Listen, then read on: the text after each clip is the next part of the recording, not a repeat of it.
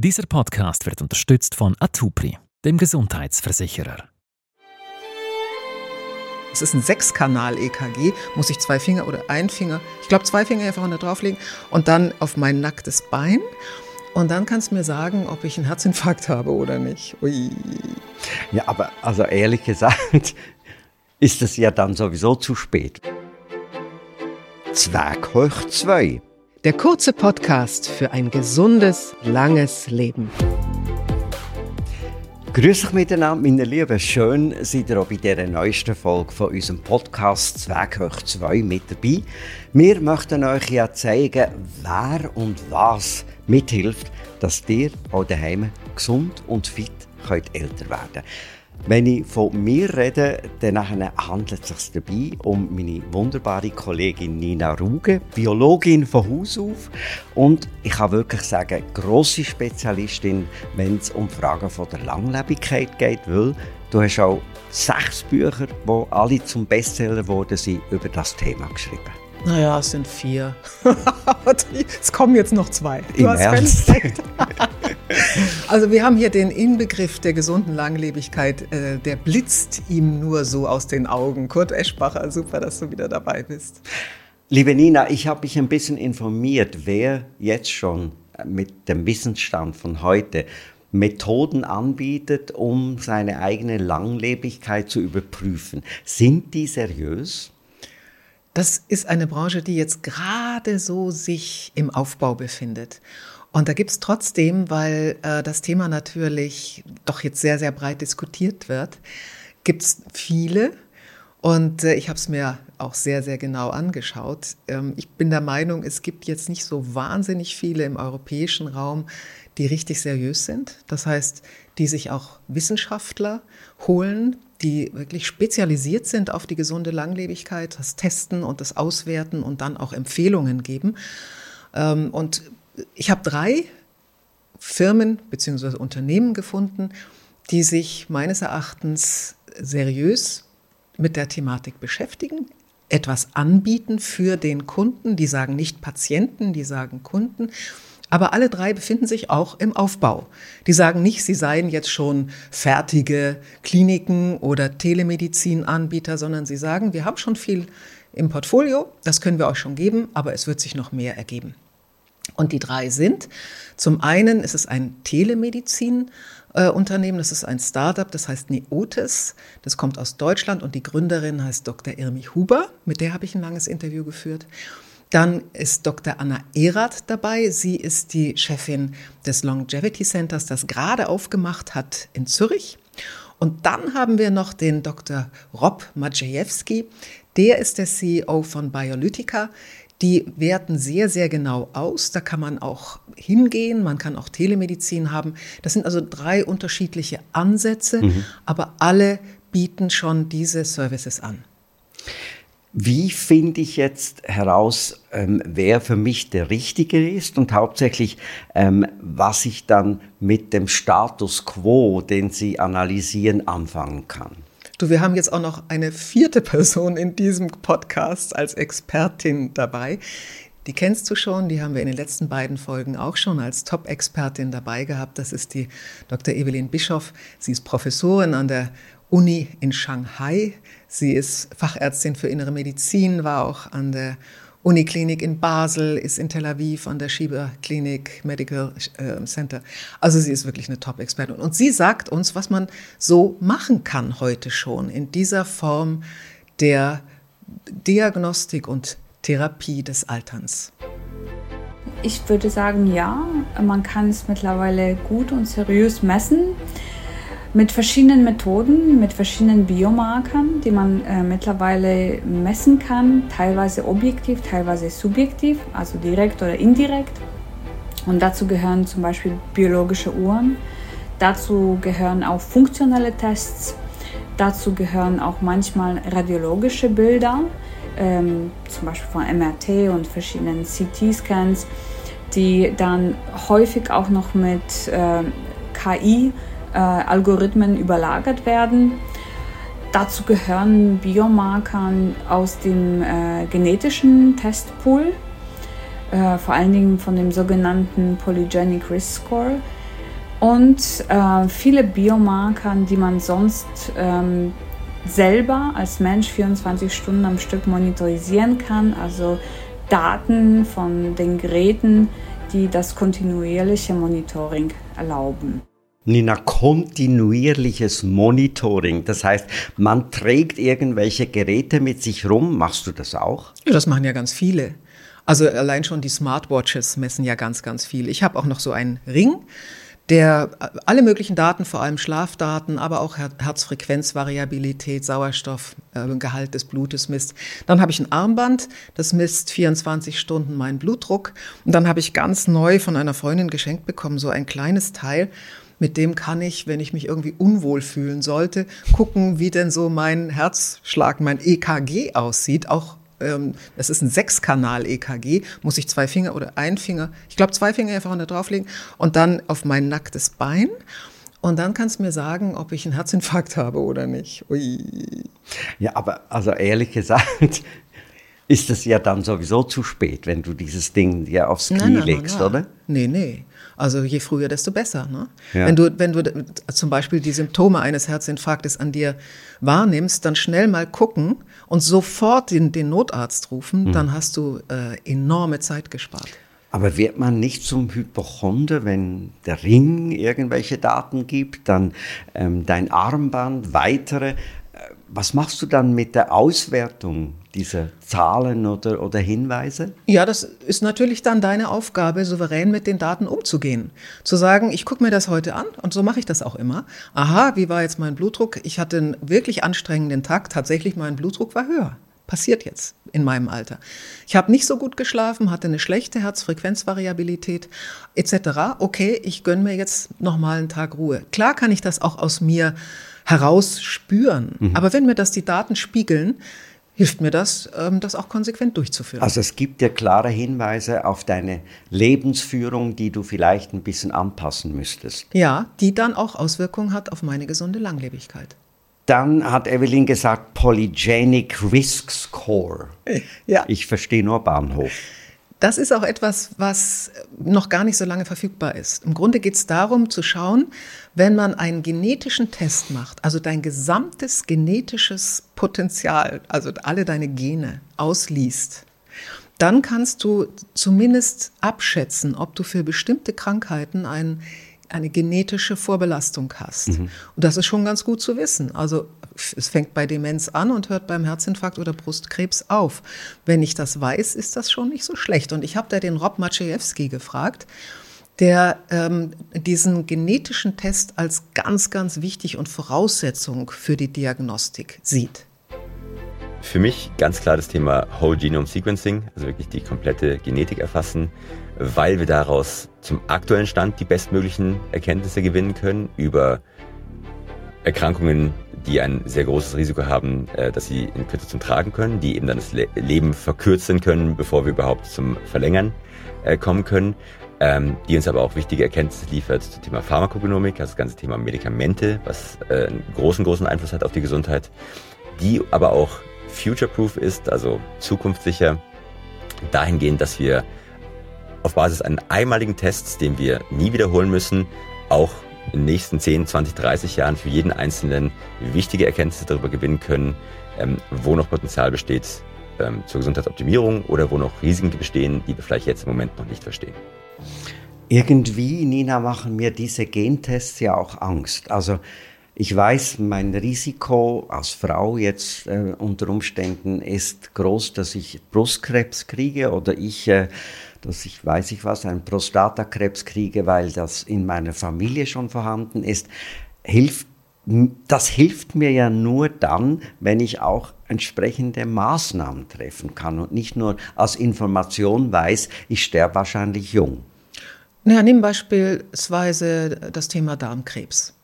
Du weißt, in deiner Familie hattest du das, hast es jetzt auch in dem genetischen Profil gesehen, mhm. dann wirst du doch sehr früh schauen, dass du eine Darmspiegelung machst und nicht erst mit 50. Das machst du mit 30. Das machst du mit 35. Und das finde ich ähm, sind ganz, ganz wichtige Hinweise, um diese großen Schäden, die sehr früh auftreten können, um die schon mal zumindest ein wenig äh, in den Griff zu bekommen. Wenn ich jetzt bei diesen Instituten mich untersuchen lasse und ich kriege dann einfach, sei es per Internet oder mündlich diese Testresultate ausgeliefert, bin ich ja dann doch ein wenig alleingelassen, oder? Deshalb sagen auch zum Beispiel der Rob Maciejewski oder aber auch das Unternehmen, bei dem ich meinen Gentest gemacht habe, dass ähm, das Ergebnis nur mit Arztbesprechung. Äh, Und das ist auch vorgeschrieben bei uns mhm. ähm, in, in der EU. Ähm, von daher, ich habe eben, ich fand es auch ganz, ganz wichtig, dass mich die Ärztin dann zu meinem Ergebnis beraten hat. Die hat halt gesagt, okay, Sie haben eine deutlich erhöhte Makuladegenerationsgefahr. Das ist eine Alterserkrankung, also bei der man erblinden kann. Okay, ich habe dann natürlich im Internet geguckt, was kann ich denn jetzt mal so machen und sehe, aha, Fukuidan, das ist so ein ähm, Wirkstoff aus, aus Algen, aus Braunalgen, das nehme ich jetzt. Ob das, es gibt dazu auch Studien, hm, ob das äh, mir jetzt wirklich hilft, dieses Risiko frühzeitig abzuschieben, ah, das weiß ich nicht. Aber ich werde natürlich sehr genau diagnostizieren lassen in Zukunft. Was Und so regelmäßig zum Arzt gehen, um Ganz das genau. zu kontrollieren. Ganz genau. Das ist der, das Hilfsmittel in dem Sinne auch ja. dazu. Was ich ganz, ganz interessant finde, ist, dass allein schon diese drei Unternehmen, äh, mit deren Chefs ich gesprochen habe, ähm, dass die drei ganz unterschiedliche Schwerpunkte setzen. Mhm. Ich denke mal, das hat auch damit zu tun, dass wir jetzt in der Entwicklung solcher Angebote stecken. Bei Neotis beispielsweise, äh, das ist die Firma, die die Telemedizin anbietet. Du brauchst also nicht zu denen hinzufahren, sondern du bekommst auch ein Gespräch mit dem Arzt, aber das läuft alles online die setzen was anderes an die erste Stelle. Das ist die Irmi Huber. Primär sind wir spezialisiert auf den epigenetischen Test zur Messung des biologischen Alters. Des Weiteren als zweite Säule, die auch für die äh, Longevity sehr wesentlich ist, ist ein Hormontest. Und die dritte ist ein Mikrobiomtest. Ich denke, mit diesen drei Tests haben wir wesentliche Aspekte abgedeckt, sodass jeder eine einen Überblick über seinen Alterungsprozess im Körper hat. Die einen machen genetische Tests, die anderen epigenetische ähm, Untersuchungen. Gibt es dann noch einen dritten Ansatz, um die Sache noch komplizierter zu machen? Na, man muss sagen, die machen schon alle alles. Ne? Also der, der ähm, Biolytiker sagt, äh, wir machen auch epigenetischen Tests. Mhm. Und die Emmy Huber sagt, wenn du möchtest, kriegst du auch einen genetischen. Aber die haben eine andere Be Gewichtung der Schwerpunkte. Mhm. Und äh, bei der Anna Erath vom Longevity Center beispielsweise, die startet mit etwas noch ganz anderem, was nur ein Arzt machen kann. Äh, mit einem Fragebogen könnte man das auch erheben, aber die meisten Kunden sind da gar nicht in der Lage dazu, das so klar äh, aus sich selbst herauszukramen. Das hat aber auch wiederum Biolytica im Programm. Aber für die jetzt beim Longevity Center ist das der erste Schritt. Egal, ob wir von Kunden oder Patienten sprechen, ist das Wichtigste sicher die Anamnese, die Anamneseerhebung.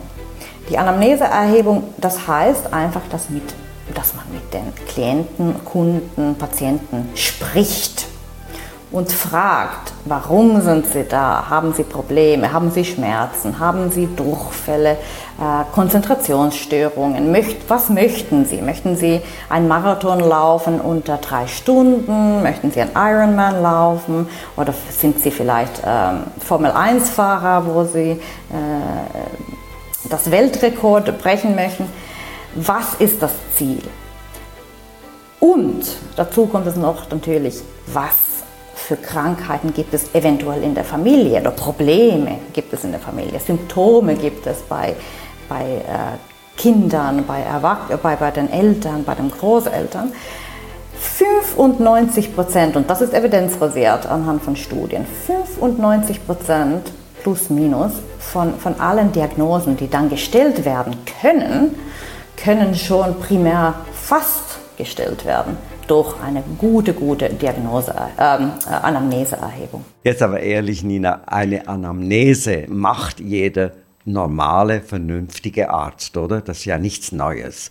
Machen die dann auch Bluttests? Das macht man auch beim Arzt, oder? Ganz genau. Äh, das, das ist auch die wichtige Frage. Natürlich kommt die. Wie, wie unterscheidet sich das eigentlich von einer normalen Hausarztpraxis?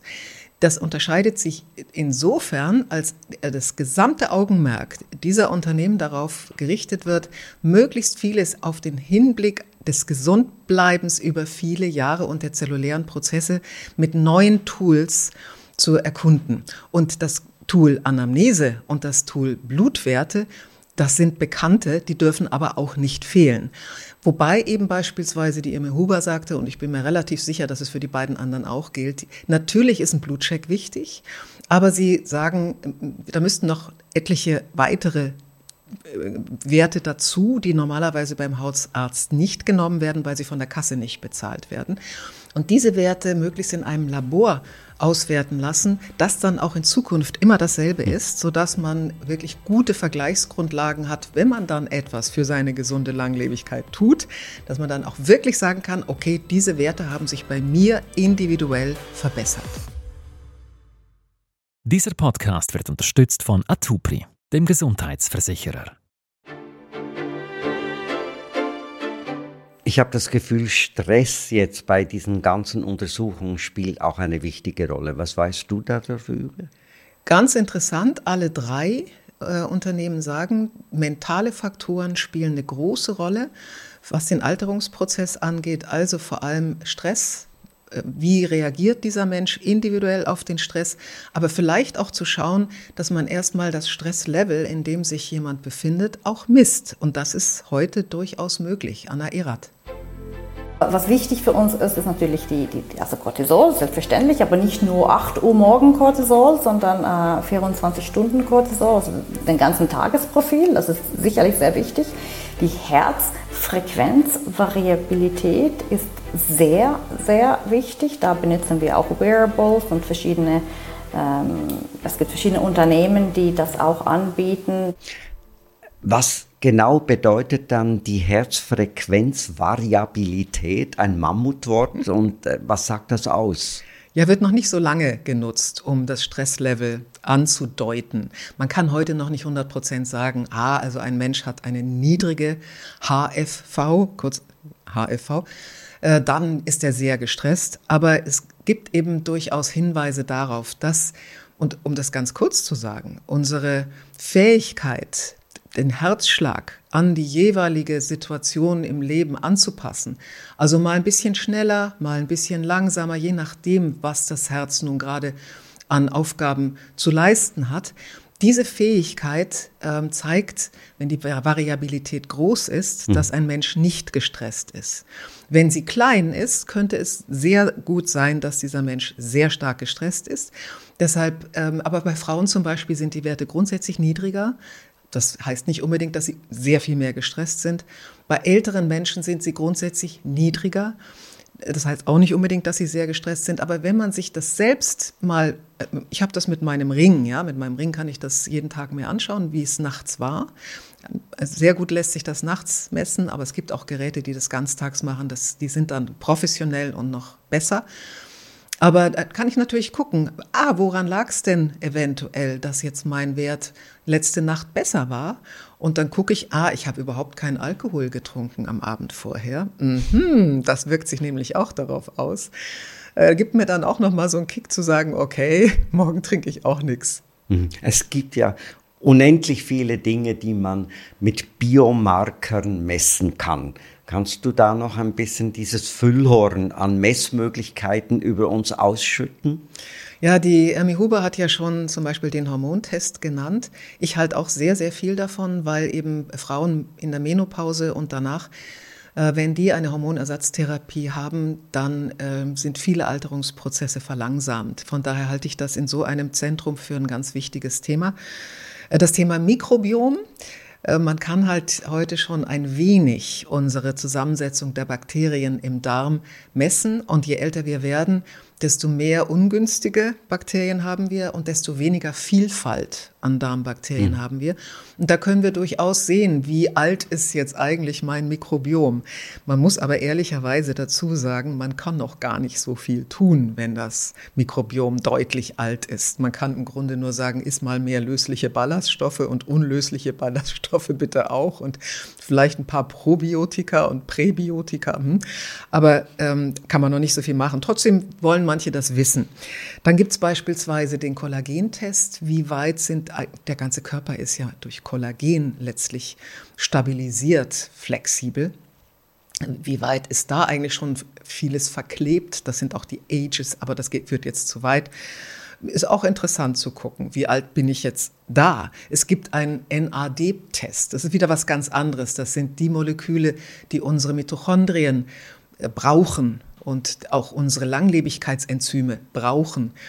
Das, die sinken normalerweise, der Spiegel von NAD sinkt im Laufe des Alterns ab. Wie sieht denn das bei mir aus? Muss man aber auch ein paar Mal messen, bis man da wirklich einen Eindruck hat. Kann man aber heute messen. Dann das Thema Glucose halte ich für ganz wichtig. Das, das machen heute auch viele. Die, da sieht man die Leute mit diesen Patches am Arm. Das sind so kleine Aufkleber. So ein ganz kleiner Faden ist dann unter die Haut geschossen. Und dann kann man mal ein, zwei Wochen gucken, wie man auf bestimmte Lebensmittel reagiert. Äh, Finde ich auch ein ganz interessantes Thema, um zu gucken, wie kann ich mich wirklich individualisiert optimal ernähren, ohne dass ich Insulinschocks durch Ernährung mhm. bekomme. Gibt aber noch mehr. Willst du noch mehr? Nein, das reicht, das reicht. Also man kann sozusagen alles messen, habe ich das Gefühl. Vieles. Und das ist das Drama in Anführungs- und Schlusszeichen jetzt in dem Moment bei der ganzen Langlebigkeitsforschung, dass noch wenig ganz konkrete Therapien bezogen auf das, was man gemessen hat, vorliegen, oder? Ja, und vor allem Ärzte, die sich mit dieser Thematik auskennen. Alle die, die sich mit dieser Longevity-Forschung ähm, und Entwicklung auseinandersetzen, sagen, es gibt schon vieles, was wir wirklich gesichert wissen und das muss jetzt zu den Ärzten und zu den Studenten. Und die brauchen jetzt sozusagen Zusatzausbildung. Mhm. Und was wir brauchen, und davon halte ich eben auch sehr viel, wenn wir äh, überhaupt uns in so eine Diagnostik und Therapie begeben wollen, dann brauchen wir auch unbedingt einen Arzt, der uns betreut und nicht nur irgendeine anonyme äh, Auswertung von Fragen und so weiter. Dazu haben wir die Irmi Huber. Ich meine, dass Langlebigkeit ein so komplexes Thema ist, dass eine ärztliche Beratung in der Zusammenschau mit allen Daten wesentlich ist. Dazu gehören sicherlich die verschiedenen Testergebnisse, die ähm, bei uns angeboten werden, aber auch unter Umständen eben eine Kurzanamnese des ähm, Kunden über Erkrankungen oder andere Ergebnisse, die ihm bekannt sind und das in der Zusammenschau ähm, gibt dann eine sicherlich wesentlich bessere und individuellere Lösung für den Patienten, als wenn er nur ein schriftliches Ergebnis bekommt. Und es gibt zum Beispiel in den USA etliche Unternehmen, da, da tust du, ähm, füllst du einen Fragebogen aus, gibst ein paar Blutstropfen auf einen speziellen Träger, schickst und das ein dann und dann noch bekommst ein wenig du, Speichel. Genau. Und dann bekommst du halt ein Ergebnis. Mhm. Und äh, davon halte ich jetzt nicht so viel. Es gibt ja riesige Datenmengen bei der Auswertung all dieser Tests. Die kann man ja nicht händisch zusammenführen und, und ähm, ja richtig interpretieren. Wie funktioniert denn das jetzt heute? Das ist auch tatsächlich eine ganz neue Entwicklung. Und ich denke, äh, Biolytica ist da sehr, sehr weit. Die haben sozusagen ein Dashboard, also ein Armaturenbrett für die Zusammenführung aller Daten entwickelt. Und der Rob Maciejewski erklärt das so. Wir arbeiten eben auf verschiedenen Ebenen. Also wir fangen an bei der Genetik. Ähm, wir machen natürlich aber auch Biomarker-Tests. Wir machen auch digitale Biomarker-Tests und wir haben eine Plattform entwickelt, ähm, auf welcher man all diese verschiedenen Daten in einem Ort zusammenbringen kann. Also sprich Genetik, auch äh, Metabolomics, Proteomics, Biomarker-Tests, ähm, Daten aus Wearable Devices, Daten zur Ernährung beispielsweise und können dann eben mit diesen Tests nicht nur sehr, sehr ein sehr, sehr gutes Bild kriegen vom Gesundheitszustand, auch von äh, Risiken in Sachen Gesundheit, sondern auch wirklich konkret umsetzbare Handlungsempfehlungen geben, die dann eben wichtig sind für die Op äh, Optimierung von einem gesunden Lebensstil und auch für die Optimierung einer langfristigen äh, Gesundheit. Also diese Handlungsalternativen, die haben wir eigentlich schon diskutiert genügend schlafen, richtig essen, möglichst Gemüse nehmen, ähm, wenig Fleisch, vielleicht auch kalt duschen, was ich ja hasse. Aber ähm, viel Bewegung, viel Bewegung. Genau. Aber gibt es dann noch weitere Ansätze, die irgendwie nützlich sind? Ja, ja, also auch das befindet sich in der Entwicklung, muss man ganz ehrlich sagen. Aber ähm, auf der einen Seite natürlich sehr individualisiert. Wenn du also jetzt viele, viele Daten aus all deinen Variables und aus den Messungen zusammenträgst, dann entsteht schon ein ganz interessantes Bild. Also beispielsweise, du hast einen, vielleicht einen etwas schiefen Lipidstoffwechsel. Guck mal, dass du dich jetzt wirklich ganz konsequent so und so ernährst und dann aber auch mit deinem Arzt besprichst, bestimmte Fettsenker, Blutfettsenker zu nehmen ähm, oder bestimmte Nahrungsergänzungsmittel dazu zu tun. Äh, dann werden auch ein paar ähm, weitere Anwendungen angeboten, wie beispielsweise Kältetherapien oder Sauerstofftherapien oder Infrarot, wobei der Rob Maciejewski da auch ganz ehrlich ist. Ja, es hilft uns, allerdings muss man auch ganz ehrlich sein, ähm, man, wenn man nicht, wenn ich eine Sauerstofftherapie mache, wenn ich ähm, Kältetherapie mache, wenn ich eine Red Light Therapie mache, ist es ein kleiner Teil vom Gesamten. Wie weiß ich dann, ob es überhaupt gewirkt hat? Oder ist Hoffnung primär mein Begleiter? Also natürlich ist es erstmal gut, wenn man sich besser fühlt. Mhm. Und das dürfte durchaus sehr häufig der Fall sein, wenn du ein Programm hast. Und für viele ist es erstmal wichtig, dass sie von jemandem ein Programm sehr individualisiert gestrickt bekommen. Wie ich mich vielleicht bewegen sollte, wie viel Krafttraining, das ist ein ganz wichtiges Thema ich machen sollte in einem bestimmten Alter. Aber wenn ich eine Arthrose habe, dann wie jetzt ganz genau beispielsweise. Oder wie ich mich ernähren sollte. Äh, was mit meinem Schlafmonitoring ist und vieles andere mehr, wie ich auch meinen Stress besser in den Griff bekomme, welche Nahrungsergänzungsmittel. Ja, gut. Aber dann wäre es auch sehr, sehr angenehm, wenn ich es schwarz auf weiß wüsste, ob jetzt mit all dem, was ich getan habe, äh, sich auch in mir etwas bewegt hat in Richtung vielleicht Verjüngung, auf jeden Fall gesunde Langlebigkeit. Und da hat die Evelyn Bischoff eine Einschätzung. In den meisten Longevity Centers, die das auch wirklich seriös machen, werden Biomarker vor der Behandlung und nach der Behandlung und zwischendurch immer gemacht. Und dementsprechend kann man dann sehen, ob, äh, ob sie überhaupt hilfreich sind bei einem spezifischen Menschen oder nicht. Stichpunkt oder Stichwort hier ist individualisierter Ansatz. Ich stelle mir jetzt unseren Gesundheitsminister vor, Herr Berse, der, wenn er das alles gehört hat, einen Herzstillstand hat und sofort stirbt, weil das ja ein Vermögen kostet. Naja, man muss sich einfach mal anschauen, äh, was unsere Gesellschaft, eine alternde Gesellschaft kostet, die ähm, immer mehr Alterskrankheiten entwickelt und die Medizin entwickelt sich parallel auch weiter, wird immer besser und auch immer teurer.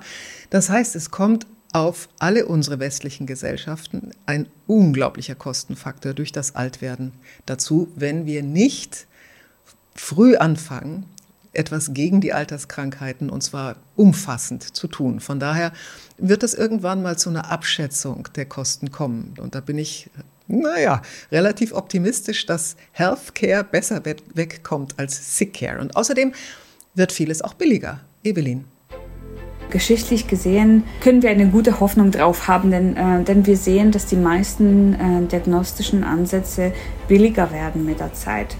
Ähm, früher war eine genetische Testung äh, Tausende von Dollars äh, schwer. Mittlerweile kann man sie für also unter 100 Dollar ähm, äh, erhalten und hoffentlich werden die anderen diagnostischen Ansätze genauso ähm, angenehmer werden vom, äh, vom Preisverhältnis her. Und hoffentlich, wenn ich das hier auch mit erwähnen darf, werden äh, Krankenkassen äh, zu einem äh, bestimmten Zeitpunkt diese diagnostischen Tests auch äh, tragen, wenn sie erkennen, dass man da natürlich der Gesellschaft äh, enorm helfen kann.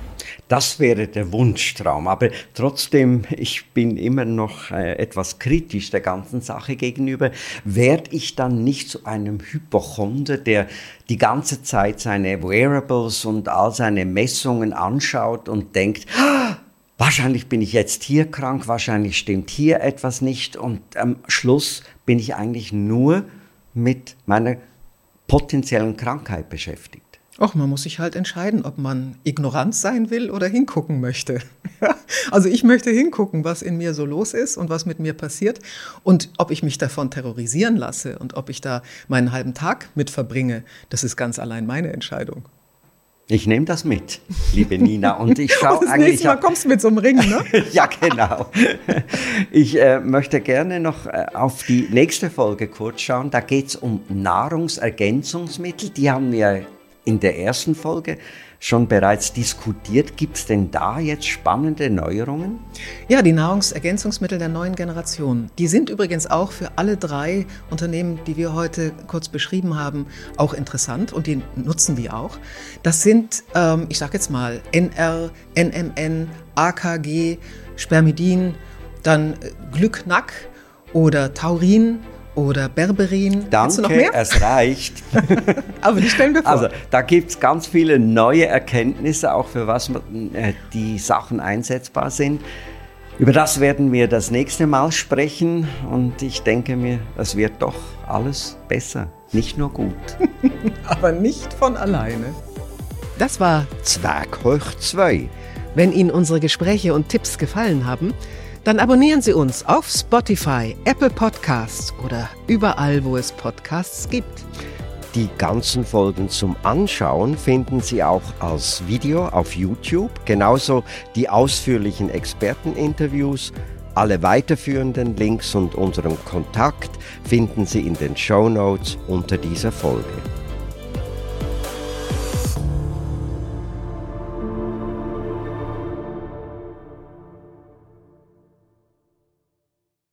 Dieser Podcast wird unterstützt von Atupri, dem Gesundheitsversicherer.